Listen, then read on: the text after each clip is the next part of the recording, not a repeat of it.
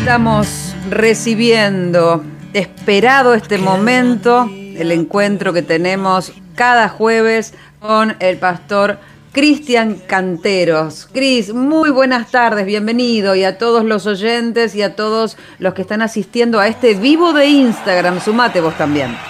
Hola Lili, ¿cómo estás? Bueno, como cada semana aquí nos encontramos, es un espacio hermoso donde hay mucha repercusión, ya nos vienen comentando a través de las redes sociales, mucha gente agradecida por este tiempo que, que podemos tener una palabra y como siempre decimos, es el espacio donde encontramos respuestas eh, a lo que nos pasa en la palabra de Dios, ¿no?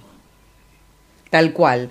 Siempre este, queda enseñanza, queda aprendizaje, siempre. Así que bueno, quiero que nos metamos de lleno en el tema de hoy, ¿te parece? Bueno, hoy quiero eh, hablar acerca de cómo vivir contentos. ¿no? Esta palabra que, significa estar satisfecho, estar alegre.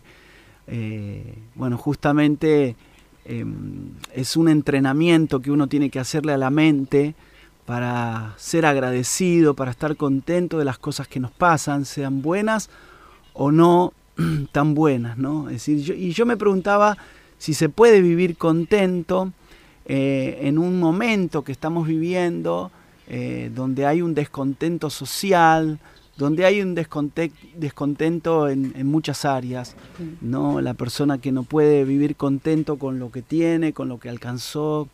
Eh, y, eso, y eso de lo que quiero hablar, ¿no? De, de, cómo vivir contentos. No quiere decir que uno esté alegre todo el día, haciendo chistes y de buen humor, sino que tiene que ver con una actitud en la vida, ¿no?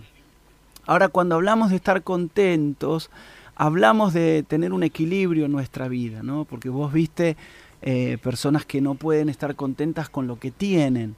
Entonces se compran un auto y dicen no estoy contento con el auto. Eh, tienen una familia y no están contentos con su familia.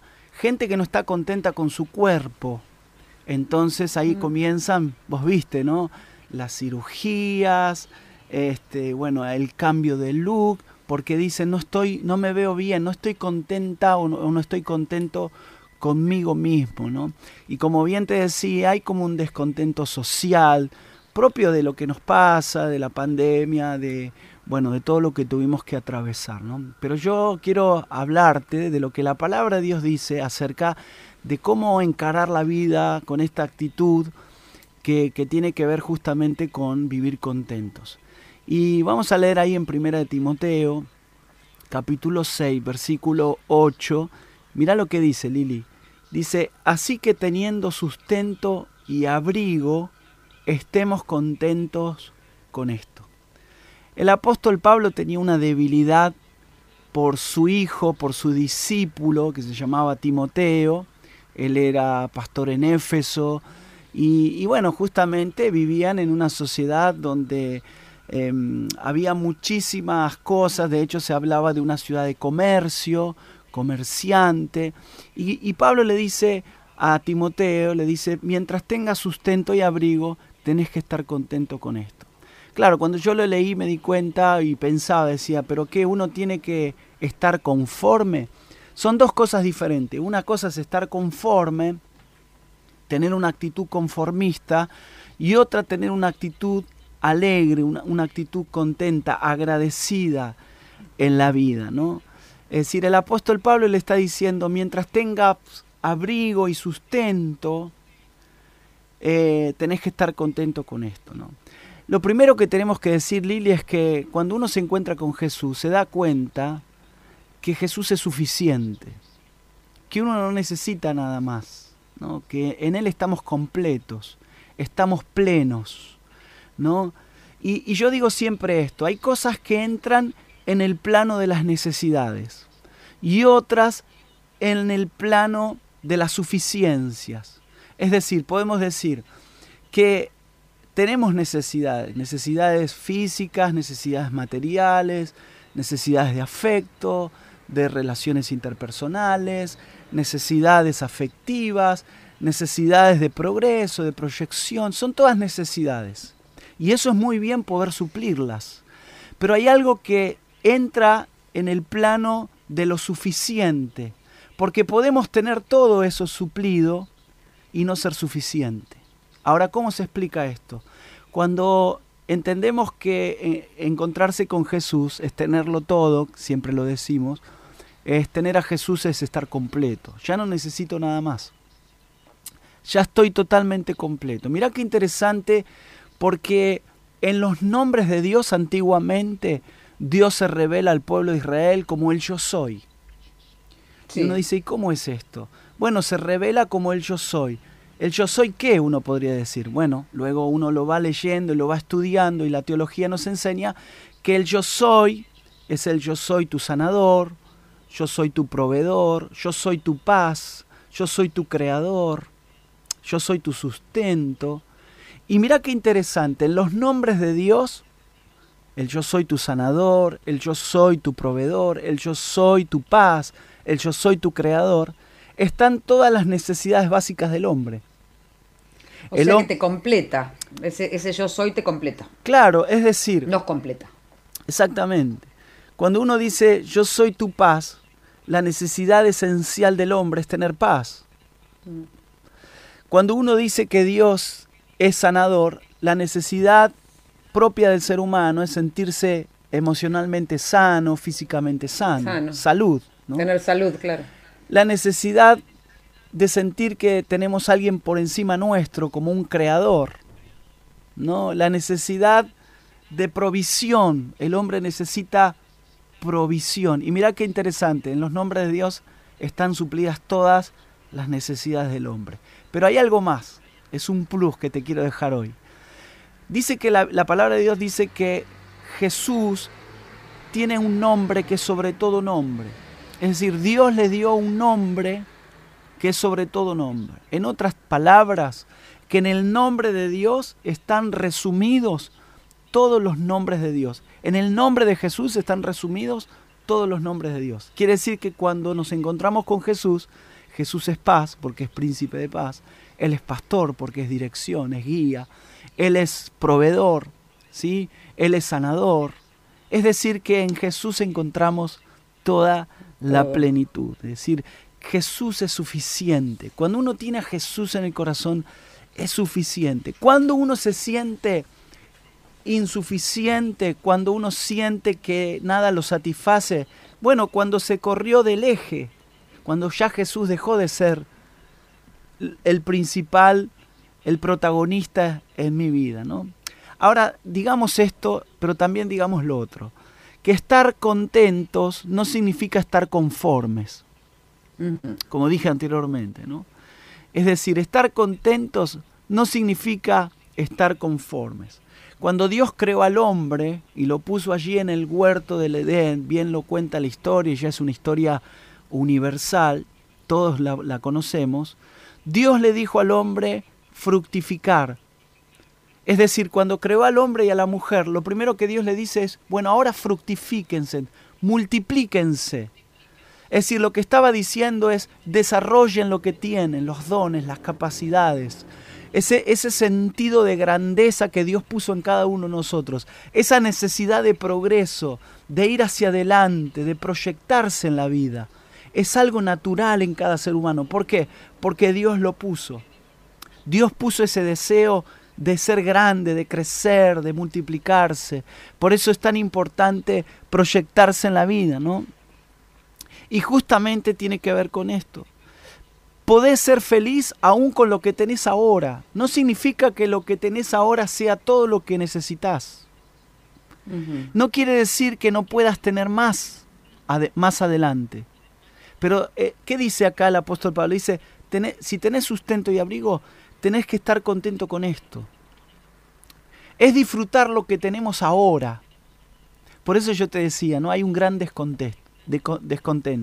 No estoy contento con mi trabajo, no estoy contento con mi auto, no estoy contento con mi casa, no estoy contento con el sillón donde me siento todos los días, no estoy contento con la gente que me rodeo y hay un gran descontento. Pero en realidad el contentamiento es una actitud de la vida. Mira, quiero leerte este último pasaje, ahí en Filipenses 4:11. Mira lo que dice Pablo a la iglesia de Filipo. Mira lo que dice. No lo digo porque tenga escasez, dice Pablo, pues he aprendido a contentarme. Mira qué interesante. Espera que se me cayó ahí. He aprendido a contentarme cualquiera sea mi situación.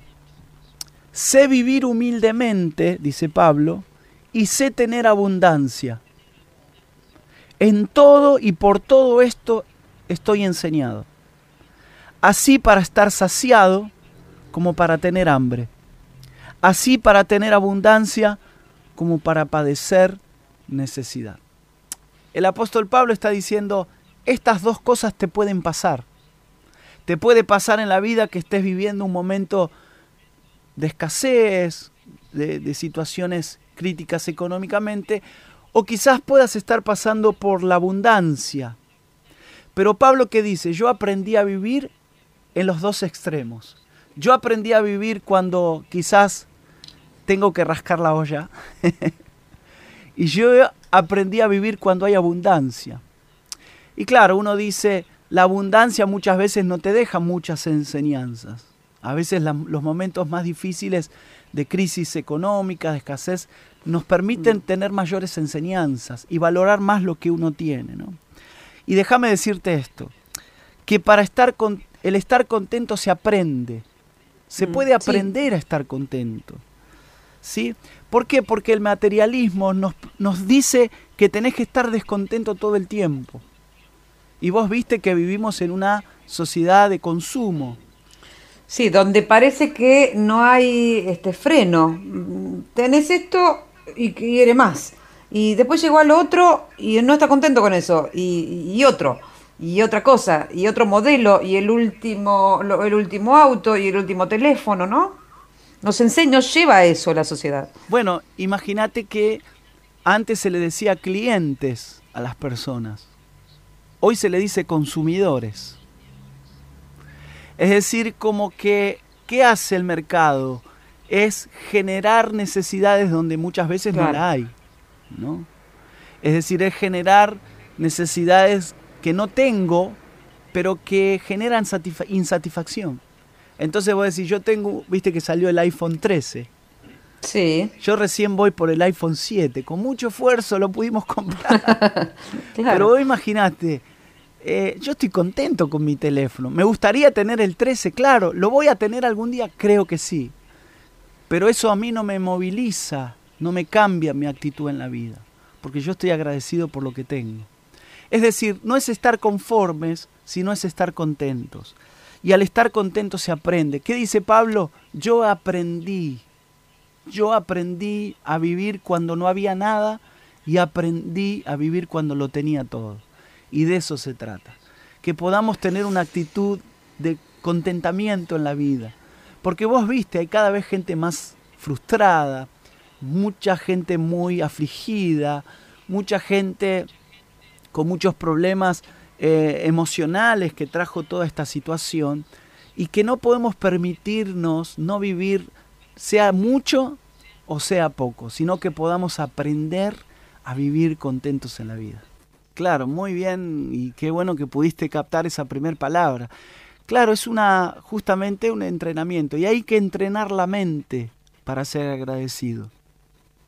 ¿Por qué hay que entrenar la mente? Porque la mente muchas veces se olvida y nos olvidamos lo que Dios hizo, nos olvidamos lo que tenemos, nos olvidamos lo que alcanzamos, nos olvidamos lo que pudimos lograr, lo que pudimos con tanto esfuerzo comprar o, la gente que tenemos a nuestro lado, ¿no? Es decir, que hay que entrenar a la mente para ser agradecido. Es no olvidarse, hacer recordatorios. No sé si a vos te pasa, Lili, uno en la heladera, hoy tengo turno en el médico. O no me puedo olvidar del cumpleaños, de, ¿no? o una agenda donde una nota algunas cosas importantes. Bueno, de la misma manera uno tiene que entrenar la mente, porque te acordás que dijimos que el agradecimiento es la memoria del corazón. Y creo que si podemos vivir en esta actitud, vamos a poder vivir contentos. ¿Por qué? Porque para vivir contentos podemos aprender y en segundo lugar dijimos, Jesús es suficiente. Muchas gracias, bendiciones. Disfruto tu misericordia cada mañana cuando estoy en tu presencia. Tú me transformas Yo sé que eres mi fortaleza, en mi debilidad yo puedo ver tu gloria. Tú me transformas, tu amor,